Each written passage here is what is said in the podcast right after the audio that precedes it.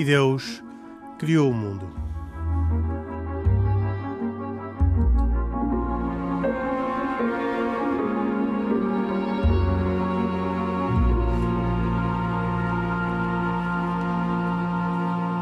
Boa noite, bem-vindos a mais uma edição de E Deus Criou o Mundo, um programa de Carlos Quevedo, que também produz, hoje com cuidados técnicos de José Silva.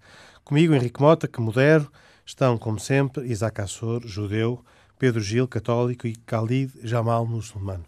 Todos afirmam as suas convicções religiosas, mas, todavia, nenhum deles é representante oficial das suas religiões. Falam com liberdade sobre os vários temas. Gostava de uh, tomar hoje um, um tema que uh, fazia parte da lista de temas que tinha para o programa da semana passada, mas que acabou por não poder uh, entrar porque o debate sobre o Holocausto foi vivo, intenso e ocupou todo o programa. Mas uh, não posso deixar de perguntar ao Pedro Gil como é que ele analisa esta polémica sobre o livro do uh, Cardeal Roberto Sará, com a contribuição do Papa Bento XVI, que um, começou por ser dado como coautor do livro e finalmente uh, veio a ficar como colaborador. Uh, e que explicação é que se pode encontrar para, uma, para um caso destes? Então, vamos tentar compreender o contexto.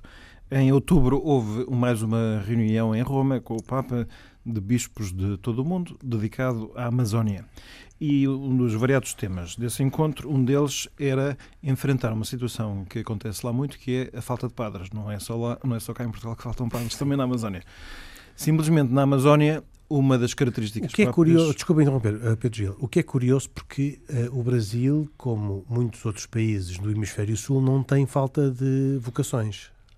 Uh, não, em geral. Não, uh, mas naquela zona sim, ele, por isso é que é uma zona que um, influencia nove, nove países, creio que diferentes, e também por isso é que se torna um tema, uma unidade temática e que levou a que houvesse esta reunião.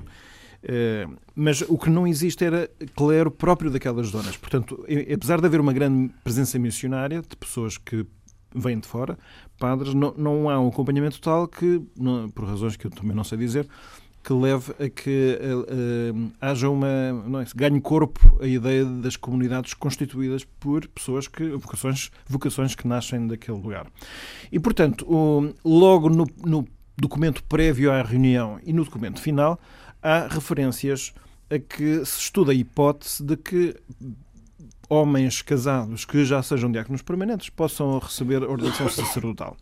Portanto, esta é uma proposta. É bom saber que na Igreja Católica, embora no, no ramo oriental exista a possibilidade de que casados sejam ordenados sacerdotes, no entanto, a disciplina que existe. Na própria Igreja Católica ou só na Igreja Ortodoxa? Não, não, na Igreja Católica. Portanto, a Igreja Católica tem pacificamente uh, padres casados nos, nas suas igrejas orientais do, do Oriente.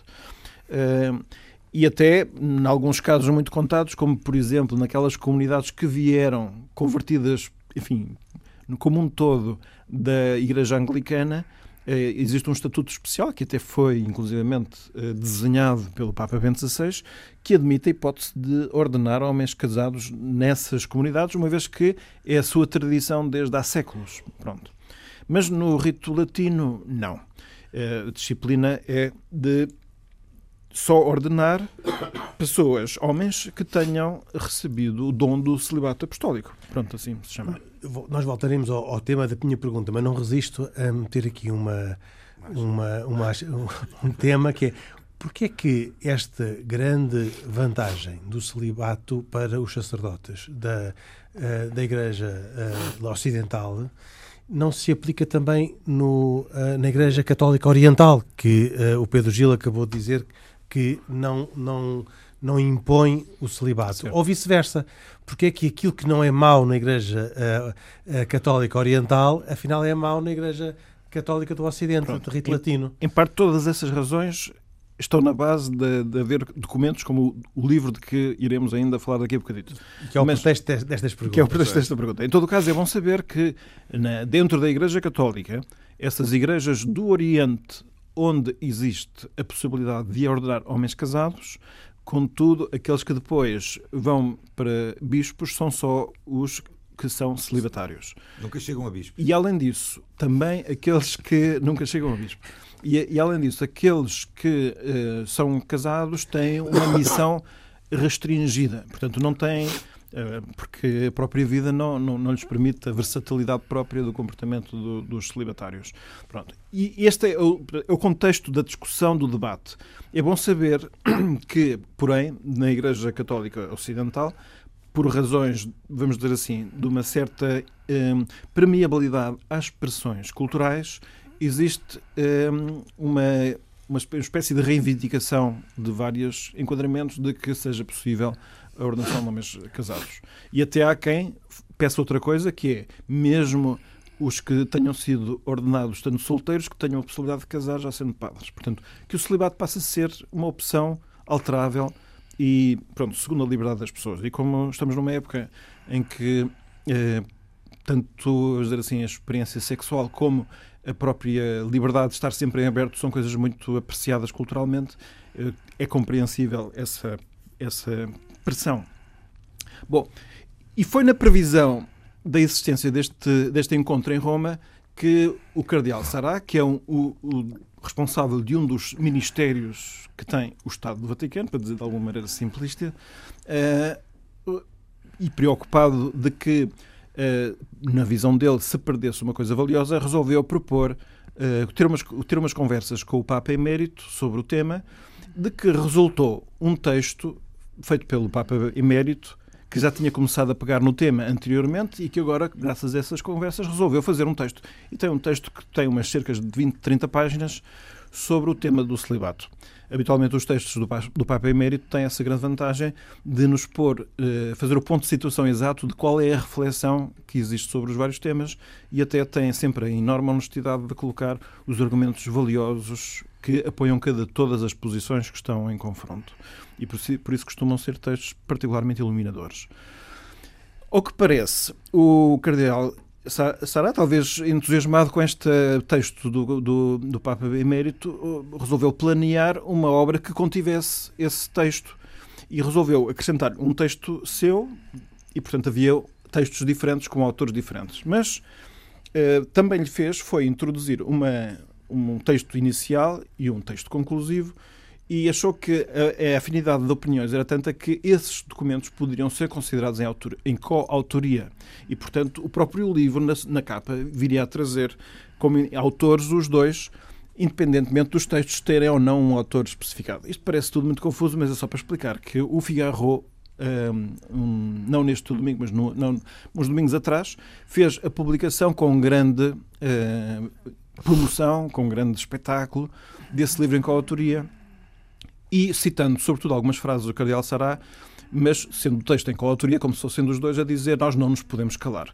Que é um, é um tipo de frase que nós podemos ouvir de, das pessoas que estão indignadas politicamente e que querem fazer reivindicações e fazem manifestações à porta dos parlamentos, é dizer nós não nos podemos calar. E, portanto, o livro foi, uh, apareceu na praça pública como sendo uma tomada de posição de género reivindicativo e, mais ainda, com uma espécie de pressão a ser feita sobre o Papa Francisco, uma vez que, como acontece sempre que há uma reunião dessas em Roma, que como houve essa outra em outubro, a mais recente, é que o Papa faça um documento com reflexões várias. E, portanto, espera-se que em breve o Papa faça esse, publique esse seu documento, contendo também uma reflexão sobre o celibato. Ora, esta tomada de posição poderia parecer uma forma de tentar condicionar aquilo não, que o Papa Francisco é. venha a fazer. E, e não, não, será? Pronto. Não condiciona a, a, posição do Papa Francisco não fica. O Papa Francisco é daquelas pessoas que gosta muito que as pessoas expressem as suas opiniões. Este mas, ponto é bom mas, saber. Mas, Portanto, Pedro, ele próprio, ele próprio gosta desse tipo de contributo. Mas sem, sem dúvida nenhuma que é um contributo para, para a reflexão. Não, mas eu, a pergunta que eu, que eu penso que tem que ser feita e que acho que já muita gente está a fazer, a fazer é porque é que o Papa emérito se pronuncia. Pronto. Eu não, é, é, que ele não tem que se pronunciar, porque se ele tivesse que se pronunciar, estava ainda era o Papa. Muito bem. Então, o, o Papa Francisco, Isto eh, é- o Papa é- Bento, o Papa é Emérito, do- sim, sim. Vindo, vindo de fora. É Não. a impressão que tenho. sobre aquilo que um Papa Emérito possa fazer ou não, não existe Nada. experiência quase Nada, nenhuma nada. na Igreja. Portanto, Aliás, recentemente houve um, um, um padre da Diocese de Lisboa eh, que referiu que este facto, ou este caso, obriga a repensar o qual é Pois. que é eh, a margem de liberdade para um, um Papa emérito se poder pronunciar. Poderá Sim. acontecer até haver dois papas eméritos. E, pois, é claro, é, tu- tudo isso é uma, é uma reflexão que está por fazer e, e quem tentou uma primeira reflexão foi o próprio Papa Bento XVI nos momentos prévios à sua resignação, quando ele an- pré-anunciou que não iria simplesmente voltar à vida privada, mas, no entanto, iria dedicar sobretudo à oração e ao silêncio. Portanto, ele próprio fez uma certa definição num perfil possível. Agora, Todavia, neste caso, não se cumpriu. Essa e que eh, num tema que não é um tema de teologia eh, sem uma relação concreta com o debate de que está a ocorrer dentro da Igreja Católica, ao contrário, foi uma intervenção sobre o- um tema da maior atualidade e da, eh, na, na Sim, na é agenda é um- da, é um da tema, Igreja Católica. É um tema que, que exige uma reflexão teológica. É, é assim, eu, eu sou o- não sou um perito na matéria, porque eu não sei exatamente o que é que se deve esperar ou não do Papa Emérito. É, sei dizer que não é a primeira vez que, ele, que acontece uma situação semelhante. Já houve dois pronunciamentos. Um deles é uma troca de correspondência com um rabino sobre a questão de o que é que se deve entender por eh, os dons de Deus serem irrevogáveis e, portanto, qual é o papel do povo de Israel neste momento na própria história da salvação. Aliás, um livro muito interessante que eu li, que vai ser publicado em Portugal muito brevemente. Pronto, isso é uma boa notícia eh, e acho que todos devemos ler porque esse livro é mesmo interessante. Eu também já li, mas li em italiano, espero entendê-lo finalmente lendo em português. Eh, E também se pronunciou quando fez uma reflexão sobre quais possam ter sido as causas para aquele fenómeno que a Igreja continua a combater, que é um fenómeno dos abusos sexuais. Pronto.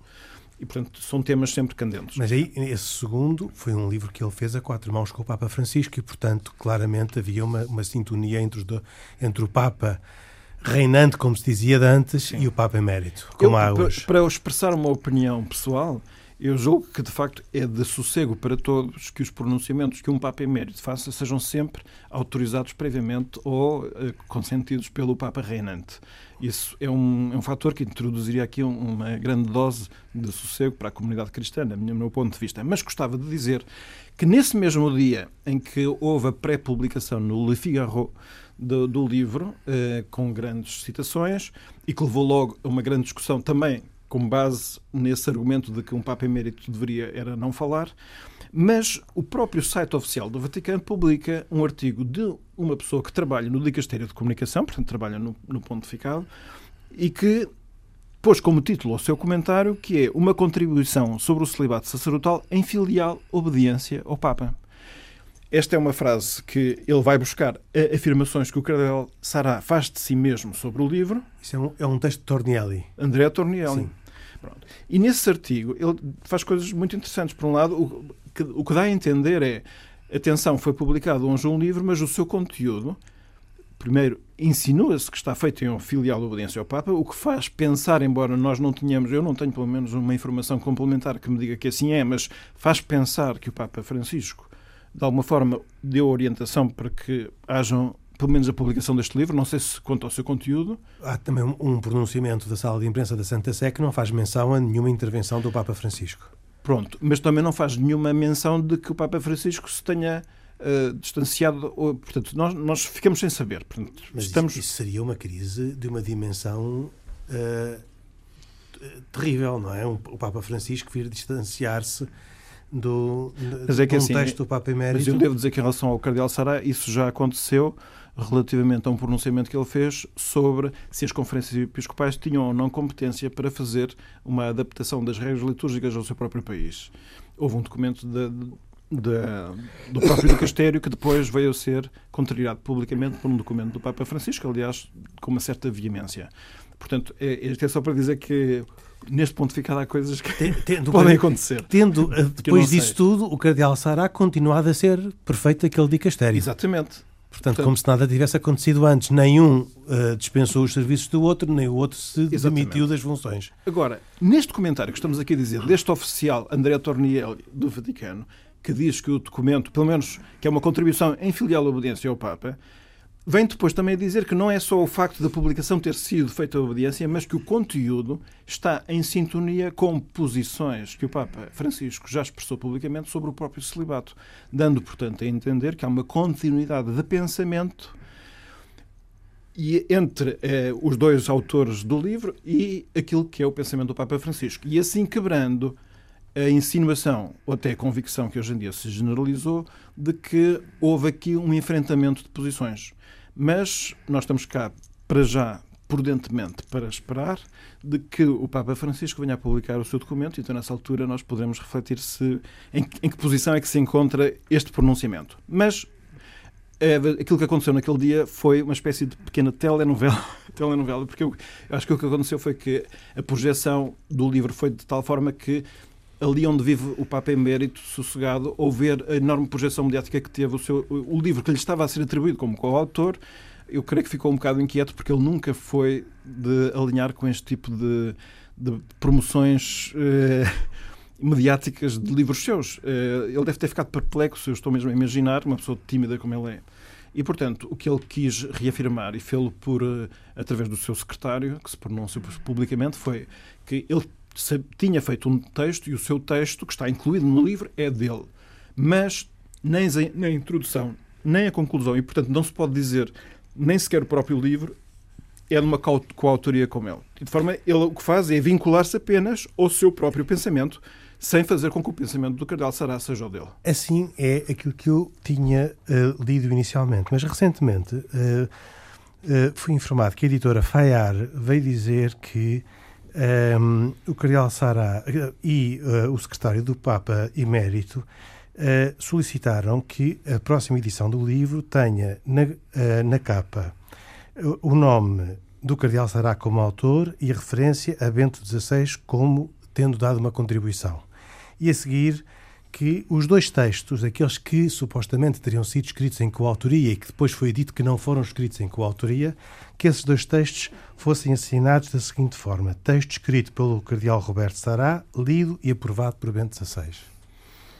Pronto, estamos uh, cada dia a ver o que é que vai acontecer, se há alguma reação ou não. Uh, como digo, isto é, está a ser muito emocionante.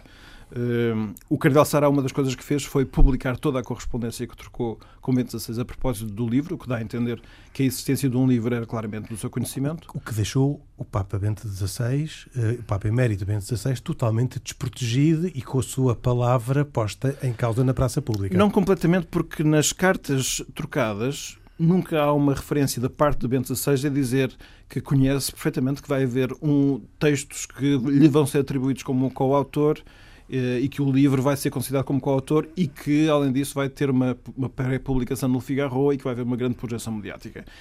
Eu estou a sentir que isso seria tudo muito contrário ao perfil que eu conheço de Bento XVI. Portanto, dá-me a impressão que há aqui uma acumulação de, de passos em falso, de ingenuidades, eh, que confluíram muito ironicamente ou paradoxalmente, numa situação em que todos ficam surpreendidos com o que está a acontecer e depois, ainda por cima, quando vêm esclarecer, fazem esclarecimentos que não encaixam totalmente uns nos Exatamente. outros. Porque, aliás, uh, o Pedro Gil, no dia 17 de janeiro, já lá vão vários dias e até agora muitas outras coisas podem ter acontecido, o Cardeal Sará publica no seu Facebook uma informação que diz que teve um encontro com o Papa Bento XVI, do qual saiu com o coração uh, reaquecido, porque pôde compreender.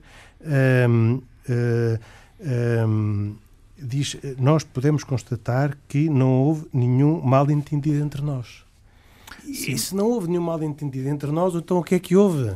Pois, é, é, é muito estranho. É muito estranho, não é? E, sim, é muito estranho. E eu, como trabalho em comunicação, diria, sugeriria que talvez se pudessem assessorar, assessorar mais sobre como. Estás-te a candidatar ao lugar. sim, sim, fica aqui a mensagem. Agora. Os que estão lá no Vaticano que eu estou cá. Este, é, livre, estás... este é um problema de comunicação, é um problema de relação entre uh, estes dois homens. Não, eu... É um problema de obediência do, do Papa Emérito ao Papa Francisco, a quem o Papa Emérito prometeu obediência quando quando Sim. o Papa Francisco foi eleito. Eh, como é que se interpreta um, uma, esta situação? Não, como digo, eu acho que é falta de jeito. Houve aqui falta de jeito, acho que não há um problema de relação pessoal. Evidentemente que uma situação destas pode, tem potencial para ferir relações, isso é verdade, mas há, às vezes as relações estragam-se por uh, situações não previstas, são, são como digo, são uh, faltas de jeito. Isto é um bocado, mas é aquilo que me parece. Eu acho que, sobretudo, foi uma certa falta de jeito. Aliás, eu não sei se podemos confiar nele ou não, porque o, de, o diretor, antigo diretor da República, Scalfari, fez uma declaração dizendo que tinha estado com o Papa Francisco, que lhe comunicou que para ele isto é um assunto que não existe, portanto é um não assunto, está superado. Só que Scalfari no passado deu-nos relatos sobre com, diálogos com o Papa Francisco que de nenhum modo podem ter acontecido da forma como ele os disse e, portanto, ficamos assim sem ter uma informação completa. Eu, de qualquer forma, penso que aqui o mais importante seria mesmo depois conhecer o pensamento que, que está veiculado no documento, porque assim esta, esta nota oficial que foi publicada no próprio dia acho que é em parte indicadora da importância das considerações que tenham sido feitas e que podem ajudar a, pensar mais profundamente sobre, uh, sobre a importância que tem o celibato, a riqueza que é o celibato sacerdotal, eh, que pode ser vivido com plenitude e que é um grande dom para a humanidade mesmo, não apenas para aquele que o recebe pessoalmente, nem sequer para as comunidades cristãs. Eu tenho ainda mais uma pergunta e talvez seja a, a menos a menos agradável de todas, mas, mas, é, mas é inevitável, e que é esta. Este incidente, este caso, não é mais uma expressão, mais uma etapa da querela entre grupos conservadores e progressistas dentro da Igreja Católica e, nomeadamente, não há aqui uma possibilidade de uh, utilização indevida da posição do Papa Emérito para favorecer uma linha de pensamento que está em, no debate e que receia que o Papa Francisco tome uma posição que lhe é adversa? Eu acho que não existe embate entre os protagonistas deste pequeno qui pro quo. Portanto, entre Papa Sará Emérito e Bento Sará Bento Francisco, eu não vejo, não vejo verdadeira embate ou contraposição entre os três. Mas a da leitura que se faz, ou as leituras possíveis que se podem fazer desta situação que não ficou, afinal, totalmente esclarecida, evidentemente que são uma enorme manifestação de uma grande clivagem que existe dentro da, da Igreja. Mas eu diria fora do âmbito dos três personagens principais. E ainda por cima, a coisa calha uh, por coincidência numa altura em que já muitas das pessoas que leram estas notícias viram o filme Os Dois Papas, onde aí sim dá a entender que existe uma contraposição. E é mais ou menos como se este facto da vida real fosse uma demonstração da verdade da tese de um filme que, afinal, nessa parte, julgo eu, é um filme de ficção.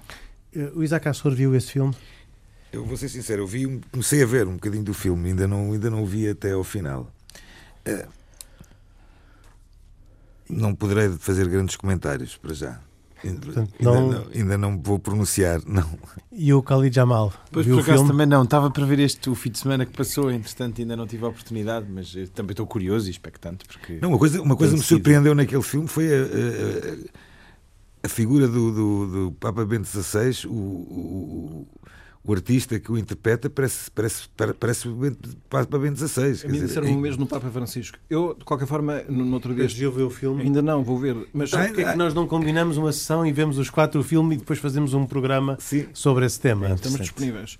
Uh, tive um encontro com antigos colegas da escola primária, tenho que dizer, há pouco tempo. E, e, e não por iniciativa minha, mas por iniciativa das pessoas, em dois grupos separados falaram, falou-se sobre este filme. E o comentário que me, que me fez uma das pessoas foi eh, e não estamos a falar de pessoas que neste momento sejam particularmente uh, simpatizantes da Igreja, mas uh, fi, olha, fiquei contente, é um filme bom, muito agradável de se ver, fiquei contente de verificar que se faz um filme que não procura, como é tão fácil fazer, magoar a Igreja. Portanto, faz uma descrição serena. Os dois personagens são diferentes, representam ideias diferentes, mas têm até uma amizade interessante. E depois também afirmaram que ficaram a perceber muitas coisas sobre como é que aconteceram os conclavos e tal. E aí, eu, enfim, eu penso que é interessante olhar para esse entusiasmo, mas diria que na parte factual o filme tem e segundo muitas críticas, tem muitas falhas, mas eu não O- saberia. o- isso, isso estás a dizer é interessante na perspectiva de eh, o- há, há- há muita informação disponível, só que se calhar às vezes, como há tanta informação disponível, as pessoas hoje procuram cada vez menos e muitas vezes eh, não sabem de onde é que vem a informação. Ou seja, é comum eh, as pessoas que não estão eh, especialmente interessadas ou que não professam uma fé ou que não são católicos, muitas vezes não saberem como é que funciona o Vaticano não é? e, e tudo, Não, tudo é- o que está à volta ninguém- do Papa. Quase, mesmo os católicos, quase nin- ninguém lê muito sobre o que é que acontece. Claro, Portanto, nem- um filme co- como este, que está muito bem feito, ele é credível em si próprio. Portanto, tem- Veja- Vejam um exemplo, por exemplo, em relação ao conclave e a, e a eleição de um Papa, digamos assim. Há, há uma coisa, há um, um episódio giríssimo, é que eh, eu, eu ouvi uma pessoa que não era católica que achava que, por exemplo, como sabem, enfim, o fumo branco ou preto determina a eleição ou não de um novo Papa. E eu ouvi um comentário giríssimo sobre isso, que enfim, só, só, só, só me faz rir, não é? De uma, de uma pessoa que achava que se iam fazendo eleições sucessivas, ou até que o fumo, como que por milagre, se Deixasse- deixasse- deixasse de ser negro e passasse a ser branco. E só quando passasse a ser branco é que se decidiria que ia ser ao Papa. E, portanto, isto é, isto é para perceber o grau de informação ou Sim. desinformação que as pessoas Os têm. católicos acreditam que há uma intervenção divina em cada eleição, mas não dessa Não maneira. desta forma. quer dizer. Não através do fumo. Mas eu eh, viajei num, num avião há pouco tempo em que ao meu lado estava um casal que ia a, a ver esse filme e fiquei muito impressionado com os comentários. Eu- cada um tinha um, auricular ah, para ouvir o som do filme, portanto eu não ouvi o som do filme, ouvi os comentários. Fiquei muito impressionado pela veneração que eles apresentavam sobre aquilo que estavam a ver, confi- tomando por certo e factual tudo aquilo que estava descrito no filme, Sim. que de facto é um poder enorme de conformação da, eh, da, da informação das, que está disponível nas pessoas. É que hoje em dia não, não há tempo para ler notícias. Às vezes queremos ver um filme para nos entretermos e se o filme se parece credível, aceitamos as versões como verdadeiras. Temos que compreender esse fenómeno.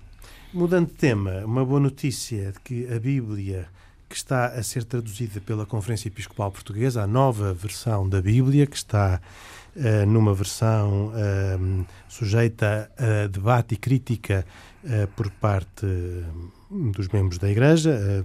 Neste momento, os Evangelhos e os Salmos, que foi ap- apresentada em março de 2019, portanto vai fazer quase um ano, e onde, curiosamente, todos os membros deste painel tiveram um convite muito gentil para estarem presentes.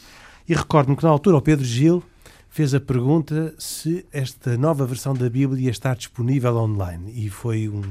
gerou-se ali um certo frio de.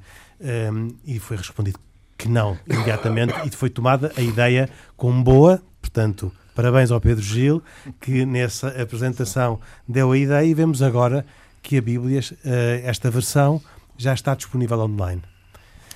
Eu acho que é uma ótima notícia. Na verdade, quando, eh, quando estivemos lá, aquilo que me surpreendeu foi que a resposta foi eh, "N- nem sequer tínhamos pensado nisso. Eh, o que não deixa de ser sintomático sobre, sobre a forma como o mundo digital ainda não está absorvido por toda a gente. Quando hoje em dia essas pessoas acedem a conteúdos é, é no telemóvel que têm na mão e, portanto, é lá que deve estar tudo acessível.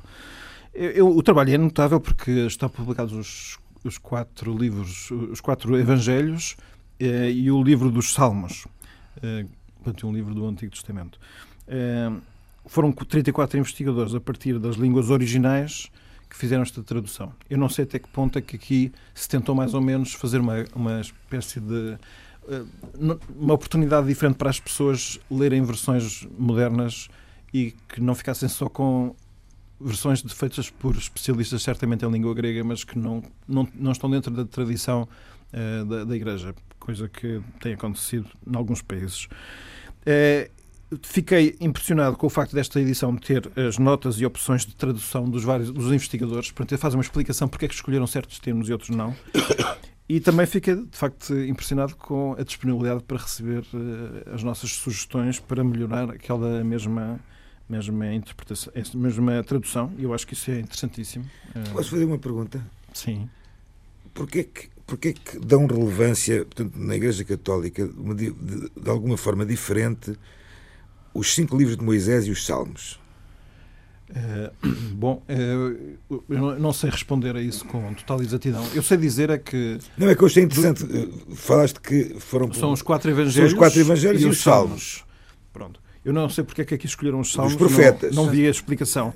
Mas sei... Ninguém fez essa pergunta na apresentação e, e, e, podia ter sido feita porque não é, talvez não fosse óbvio que. Quer dizer, aquilo, aquilo que é certo é que o, o livro dos Salmos é o grande livro de oração que há na Bíblia.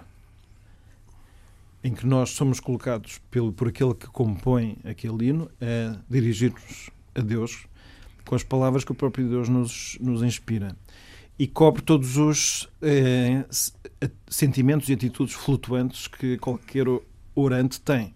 A nossa oração costuma ser caótica. Ora, os próprios salmos são bastante caóticos em si próprios. E isso não é um defeito, é, na minha opinião, pelo menos que já fiz a experiência, ajuda muito precisamente a que nós, no mesmo momento eh, de oração, possamos passar pelas várias eu, eu não estou por isso em causa, Não estou por isso em causa, mas que eu certo. conheço e gosto bastante do livro dos Salmos e utilizo diariamente por eh, variedíssimas razões. Na, nas, uh, na, nas, celebrações judaicas, uh, o livro dos Salmos também é utilizado? Alguns tre tre trechos dos Salmos. Fazem parte da Torá? Dos Salmos Profetas. Estou a perguntar para que. A Torá não são os cinco livros? Torá, Neviim e Ketubim. Ou seja, Torá, Tanakh, faz parte do Tanakh. Ou seja, Torá são os cinco livros, Neviim, que são os profetas, onde estão os salmos. Também. Os salmos são considerados aí. Uh, no, no, pois, no caso do. Portanto, os judeus rezam os salmos. Nós recitamos os salmos, recitamos os salmos em algumas partes das orações, como também os invocamos em algumas situações. Sim. Como, como tu falaste. Na, na, na, classificação dos livros do Antigo Testamento, se agora se recordo bem. Eh, eles são classificados em três grupos. Os livros históricos, que contam a história do povo de Israel. Sim, e os profetas.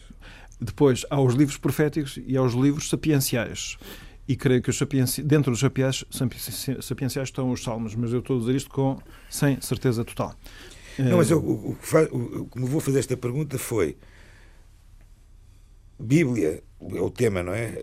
Sim. E colocam somente o, o, os, os Evangelhos e os Salmos. Sim, como esta é a primeira podiam ter feito, podiam ter colocado, imagina, os cinco livros de Moisés e o Evangelho. Mas não, fizeram os Evangelhos e os Salmos. Mas eu não sei explicar isso, aliás, porque é esta junção é, para mim, inédita. Eu não me lembro de nenhuma edição Pronto. do, do, do, enfim, da Bíblia no mundo católico em que haja uma, uma, uma seleção, uma, uma junção dos quatro Evangelhos mais o livro dos Salmos. Mas Porque são separados, edição... são separados, não é? Normalmente. Sim, quer dizer, é, eu, há livros, há, edições da Bíblia em que estão todos os livros do Antigo Testamento mais os livros do Novo Testamento. Mais os, Novos, os do Novo Testamento são 27. Sim, mas é que os Salmos é um dos livros do Antigo Testamento, certo. se consideramos, não é? Portanto, são, porque nós temos os os mesmos da Bíblia Judaica, temos mais aqueles que caíram, caíram da, da, da, da Bíblia Judaica e nós apanhámos apanharam, e ainda apanharam alguns. Mas é interessante esta pergunta, penso eu. Claro que sim, claro que sim. E eu, deve ter havido a edição, alguma, a edição houve, tem que ter explicação. Houve alguma decisão não... para isso? Houve alguma justificação sim, para não, isso? não foi por acaso. Eu não sei explicar isto melhor, mas vou tentar saber depois noutra tá ocasião. Última pergunta sobre este tema, Pedro Gil. Uh, fazia falta uma nova tradução já, já, ouvi pessoas dizer que a nova tradução vai baralhar as pessoas que estão habituadas a ouvir, proclamar as leituras uh, de uma, com um certo texto e que agora vai aparecer, vão aparecer outros textos muito diferentes, muito fora da, daquilo que é o ouvido das pessoas e a memória das pessoas. Um, porque, o que é que leva a, a Igreja Católica a fazer uma nova tradução? Da... Estava errada a, a, a versão anterior? Quer dizer, a, a, linguagem ela própria é que muda. Nós é que passamos a falar de maneira diferente. Se, se virmos os filmes da Pátria das Cantigas, por exemplo, vamos notar que além de serem filmes divertidos, há uma utilização da linguagem que não é totalmente coincidente com aquela que temos hoje, não é? E em relação às traduções portuguesas, corremos o risco de estar a usar traduções do século XIX. Ora, eh, nos momentos em que a Bíblia foi escrita, ela foi escrita com a linguagem do seu tempo. Portanto, as pessoas que na altura conhecessem os vários textos não, não diriam é, de maneira tão estranha de, de, falar, porque é a maneira daquele momento. Portanto, a preocupação, a, atualização das traduções, acho que vai ser uma, uma, tarefa sempre necessária ao longo do tempo. Percebi bem na, na, sessão da apresentação quando eh, que tenham dito que uh, passa Deus passa a ser tratado por tu, que era uma das grandes mudanças e alterações. Pois, eu uh, sei lembrar-me dessa altura é que já então tinham um problema de memória, portanto eu não, eu não me recordo dessa. Também dessa, já foi há algum tempo. já foi algum tempo. Eu não me lembro exatamente disso, mas uh, é das coisas que eu uh, ficaria contente se é assim, fico contente. Por acaso, deixe-me só acrescentar aqui uma coisa curiosa a propósito do tratar Deus por tu. Eu, enfim, todos sabem, não, não, não, não vou repetir novamente, mas quer dizer, nasci e cresci cá, toda a minha vida vivi cá. Mas e, portanto, repetiu, como... afinal. Não, não, não, não, não, repeti depois o resto, não, okay. não venho com o argumentário todo, é só uma versão light, Henrique. E portanto, nesta versão light direi que uh, a minha fé é ocidental, se pudesse dizer, não é? Se pudesse caracterizá-la, conceptualizá-la. Se houvesse um Islão ocidental, você seria um, seria um muçulmano assim. ocidental. Não, há um Islão ocidental. Eu, a versão, às vezes, não é muito vendido, pronto, não, não, é, não é propagado, chamemos-lhe assim. Digamos, digamos assim. Mas o, o que é interessante é que para mim era muito ousado, desde pequenino, tratar Deus por tu. E eu lia frequentemente traduções do árabe para português, de súplicas, do A, como nós dizemos em árabe, que eh, nas quais a tradução literal era ó oh Deus, tu ajuda-nos a Deus, mesmo no, no, no Alcorão diz uh, Ihdina Sirat al-Mustaqim, guia-nos à senda reta, e depois diz no, no, no Surat al-Fatiha, que é a abertura do Alcorão, que todos os muçulmanos rezam cinco vezes pelo menos por dia, até mais, 10, é 12 vezes, diz só a ti imploramos e só a ti pedimos ajuda. Portanto, no Islão trata-se Deus por tu. Trata-se Deus por e tu. No, e eu achava, e no Henrique, deixe-me só dizer que eu também. achava, também? também, eu achava que era demasiado ousado, porque para mim uh, era incompatível tratar Deus por tu com a suposta elevação e o facto de ele ser Portanto, omnipresente o Cali tinha um respeito católico por Deus um e não, não tratava por, por, tu. E é engraçado que isso mudou ao longo dos tempos, porque a versão que os muçulmanos árabes, especialmente, têm em relação a isto, depois tive em conversa com outros, com teólogos, etc., que me disseram que a relação que se quer com Deus é uma relação próxima e Deus deve ser o nosso melhor amigo. E um amigo normalmente trata-se por tu.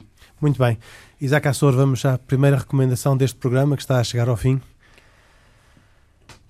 A primeira recomendação. Eu vou falar de uma, de uma notícia passada, uh, mas que acho que é interessante e importante uh, e tem a ver com um encontro que existiu em Essaouira. Essaouira, antiga Mogador, uma cidade portuguesa, uh, antiga cidade portuguesa em Marrocos em que o rei de Marrocos dirigiu-se a esta cidade de forma a encontrar-se com as autoridades judaicas de, da cidade, uma pequena comunidade ainda existente, e de forma a fazerem a restauração da, da velha Medina da cidade onde vivia, onde vivia a comunidade judaica na altura proeminente, até os anos 50. Eh, e o importante disto é a importância que o rei Mohamed VI eh, faz para revigorizar o, a herança judaica uh, no, no, num país como é Marrocos. Isto é um exemplo para outros países muçulmanos. Khalid.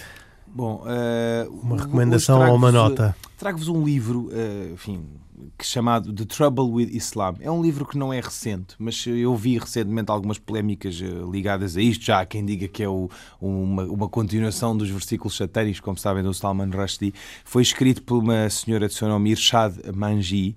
Eh, ela é baseada, está baseada no Canadá e é um livro que tem levantado, algo, desde, desde a altura em que foi editado, alguma polémica, porque no fundo ela, ela proporciona um exame naquilo que a própria descreve como o tratamento inferior que as mulheres têm no Islão, eh, a questão de, de, de, do, do, do, compromisso, digamos assim, que alguns muçulmanos têm à rejeição em relação aos judeus, por exemplo, a, a continuidade, digamos assim, daquilo que ela classifica como a escravatura em países que são regidos pela lei islâmica, as leituras literalistas do Alcorão e ehm, a, perca, digamos assim, da, do, do pensamento crítico na tradição. Uh, chamada Ijtihad. E, portanto, é um livro interessante, enfim, que nos dá muito que pensar e, e vale a pena, enfim, uh, lê-lo, uh, naturalmente, enfim, contextualizando e com outra informação adicional. The Trouble with Islam Today, infelizmente não está escrito em português, e é um livro... Um, eu estava aqui a tentar encontrar a editora Vintage Canada. Muito bem. Pedro Gil? Um Talvez continue ainda nos cinemas o filme O Caso de Richard Jewell, eh, realizado por Clint Eastwood, que aos 89 anos faz mais um filme. Não sei se ele quer competir com o Manuel de Oliveira. Isto é uma espécie de Cristiano Ronaldo Messi do cinema. O, baseado na história de Richard Jewell, primeiro herói e depois suspeito do atentado à bomba durante os Jogos Olímpicos de 96 em Atlanta. Baseado em factos reais, o filme conta a história do que acontece quando um, um facto suposto, tido por verdadeiro, é confundido com a verdade.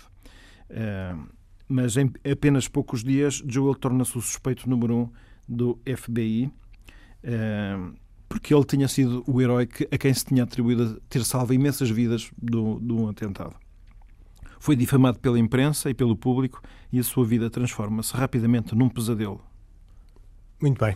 E com isto uh, terminamos esta edição.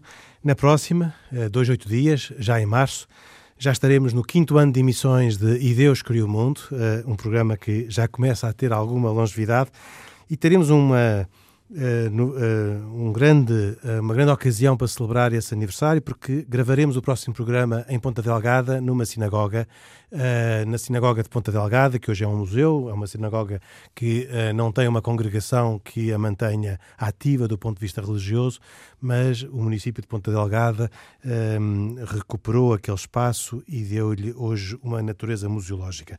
Mas não deixa de ser significativo que, quando celebramos cinco anos, façamos a nossa primeira gravação numa sinagoga.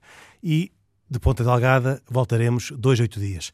Nós, Isaac Assor, judeu, Pedro Gil, católico e Khalid Jamal, muçulmano, comigo, Henrique Mota, moderador, fazemos este programa todas as semanas, um programa de autoria e com produção de Carlos Quevedo e hoje com cuidados técnicos de José Silva. Até para a semana, se Deus quiser. Boa noite.